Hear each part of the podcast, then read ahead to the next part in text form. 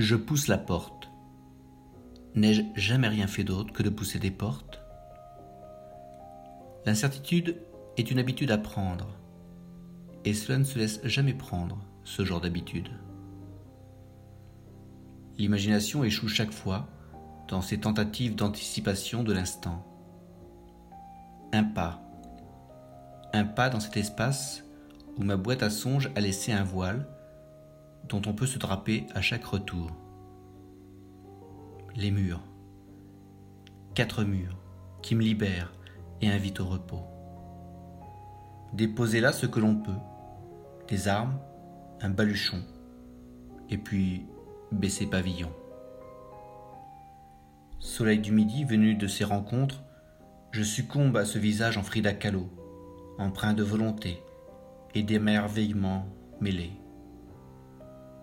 Ma bouche raconte ce qu'elle peut, mais je suis à ne vouloir écouter que le silence. Le silence, le nôtre, celui qui se partage après des heures à s'assurer que le monde peut tourner sans nous. Elle me joue de la Marseillaise pour m'emmener dans son port d'attache. J'ai pris trop de retard et je suis encore coincé dans ces vagues d'humains qui trottent dans ce quartier parisien, là, en bas.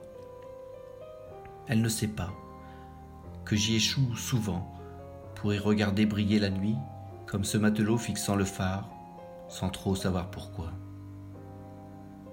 Soudain, exfiltré de ce macadam cosmopolite par son enthousiasme, vers un ailleurs que je ne connais plus et qui parle de mer et de bâtisses du sud, j'écoute, je pars. Les poissons, puis sa posture de sirène, m'emportent d'un coup au bout d'une idée de plaisir. Elle collera sans doute un peu de moi la prochaine fois dans le souffle du Mistral. Les vents, quand ils se lèvent, c'est pour bousculer les endormis. Les autres regardent leurs cheveux se promener ou leurs idées se faire la malle. Quand on crie dans le vent, l'imbécile pense qu'on l'appelle. Moi je ne crie plus, j'écoute un peu et je ferme les yeux, car c'est la seule façon de retenir la mer intérieure. Je suis sûr qu'elle longera un jour le vieux port, en imaginant que mon bras n'est pas très loin et que je joue avec un rayon de soleil coincé là sur la peinture d'un raffio bariolé. Capitaine resté à quai, je compte dans les troquets les mille aventures terrestres semblables à des naufrages. Combien de milles parcourus avant de mouiller au creux de ces deux lucarnes, rincés, à fond de cale, mais fiers du voyage accompli. Les traversées en solitaire sont des enjeux d'égoïste.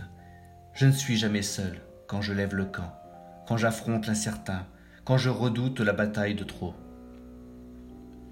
Et si la bière met sa robe de fiancée dans ce rade quotidien, c'est encore avec elle que je danse. Je la dessine à chaque gorgée et lui confie ma peine et ce souffle de dignité qu'elle a su tisser comme on raccommode une voile défaite. Si je parcours mon petit monde dans tous les sens, la direction est toujours la même au final.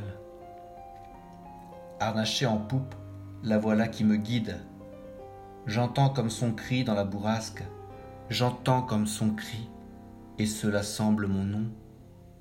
Quand on crie dans le vent, moi, j'arrive.